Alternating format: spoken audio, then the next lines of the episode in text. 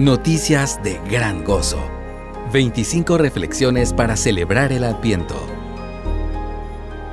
Día 12. Dios no está callado. Escrito por Pepe Mendoza. Dios, habiendo hablado hace mucho tiempo en muchas ocasiones y de muchas maneras a los padres por los profetas, en estos últimos días nos ha hablado por su Hijo, a quien constituyó heredero de todas las cosas por medio de quien hizo también el universo. Él es el resplandor de su gloria y la expresión exacta de su naturaleza, y sostiene todas las cosas por la palabra de su poder. Después de llevar a cabo la purificación de los pecados, el Hijo se sentó a la diestra de la majestad en las alturas, siendo mucho mejor que los ángeles, por cuanto ha heredado un nombre más excelente que ellos. Hebreos 1 del 1 al 4. Al autor de Hebreos le bastaron solo 109 palabras para presentarnos una de las introducciones más imponentes de todo el Nuevo Testamento. Dios no está callado.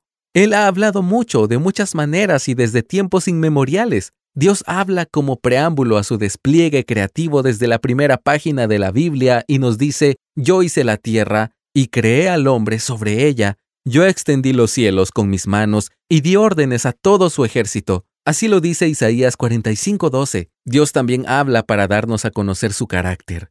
Pero tú, Señor, eres un Dios compasivo y lleno de piedad, lento para la ira y abundante en misericordia y fidelidad, dice el Salmo 86:15.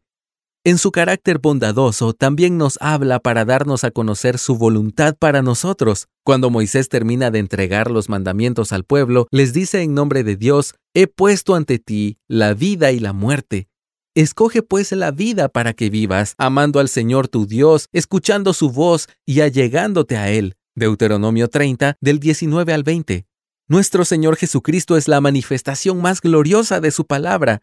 El Señor nos habla hoy a través de su Hijo, el Verbo de Dios, de quien Juan nos dice, todas las cosas fueron hechas por medio de Él, y sin Él nada de lo que ha sido hecho fue hecho. Juan 1.3. La grandeza de nuestro Señor Jesucristo es sin parangón. El autor de Hebreos, inspirado por el Espíritu Santo, no quiere dejar un solo resquicio de duda en cuanto al carácter único de nuestro Redentor y Salvador. El universo fue creado por medio de Él, quien es su único heredero, dice Colosenses 1.16. Cristo manifiesta la gloria de Dios de forma refulgente y goza de dominio sobre todo a través de su palabra. Juan 1.14 y Colosenses 1.17. No, Jesucristo no es simplemente un mártir o un profeta destacado. Él es el Hijo eterno de Dios, la misma esencia y la expresión visible de la naturaleza divina, según Juan 1.18. Es el Dios que se hizo hombre y fue a la cruz por ti y por mí. Él se humilló hasta la muerte por su pueblo y ahora ha vuelto a su trono celestial desde donde gobierna el universo. Pero las marcas de su amor desplegado en la cruz permanecen en sus manos y pies. ¿Cómo no rendirnos en adoración delante de su presencia en este mismo momento?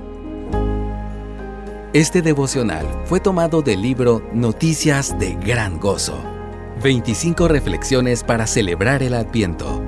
Descárgalo gratis en coaliciónporelevangelio.org.